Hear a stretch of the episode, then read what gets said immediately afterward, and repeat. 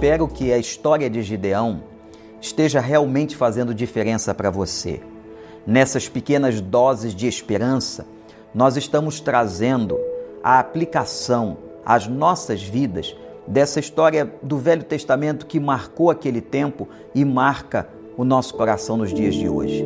Que você possa se abrir, que você possa escutar com ouvido espiritual aquilo que Deus tem a te ensinar através da vida desse homem de Deus chamado Gideão.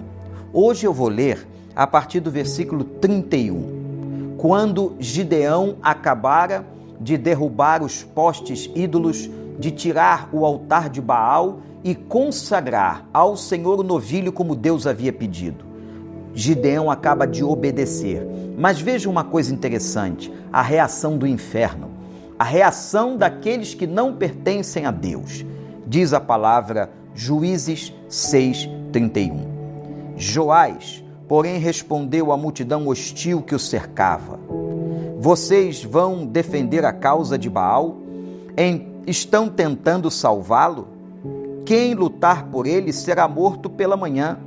Se Baal fosse realmente um deus, poderia defender-se quando derrubaram o seu altar. Por isso, naquele dia, chamaram Gideão de Jerubal, dizendo que Baal dispute com ele, pois derrubou o seu altar. Desse meio tempo, todos os midianitas, amalequitas e outros povos que vinham do leste uniram os seus exércitos, atravessaram o Jordão e acamparam no vale de Israel. Acamparam no vale de Jezreel. Que coisa interessante.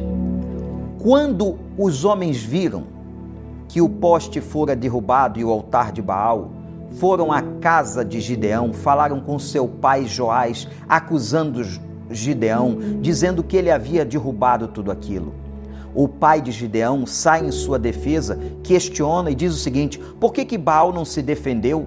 Por que, que Baal não evitou que ele fosse destruído se ele realmente era um Deus? O que eu quero mostrar hoje a você é que quando nós obedecemos ao Senhor, quando nós fazemos a vontade de Deus e destruímos, meu irmão, minha irmã, os altares do inferno na nossa vida, o inimigo ainda se levantará, ainda guerreará contra nós. É por isso que Paulo diz que nós estamos numa guerra espiritual. Talvez você esteja passando um momento de guerra, de conflito na sua vida, porque você quer obedecer a Deus, porque você quer adorar a Deus, porque você quer fazer a vontade de Deus. Não se abata. O Senhor sairá em sua defesa. O Senhor levantará homens e mulheres dele para ajudar você neste momento. Portanto, fique firme, continue fazendo a vontade de Deus, derrube todos os altares da sua vida que não pertencem ao Senhor. Saiba que o inimigo se levantará sim, mas você sairá vitorioso, porque o Senhor luta por você. Deus te abençoe.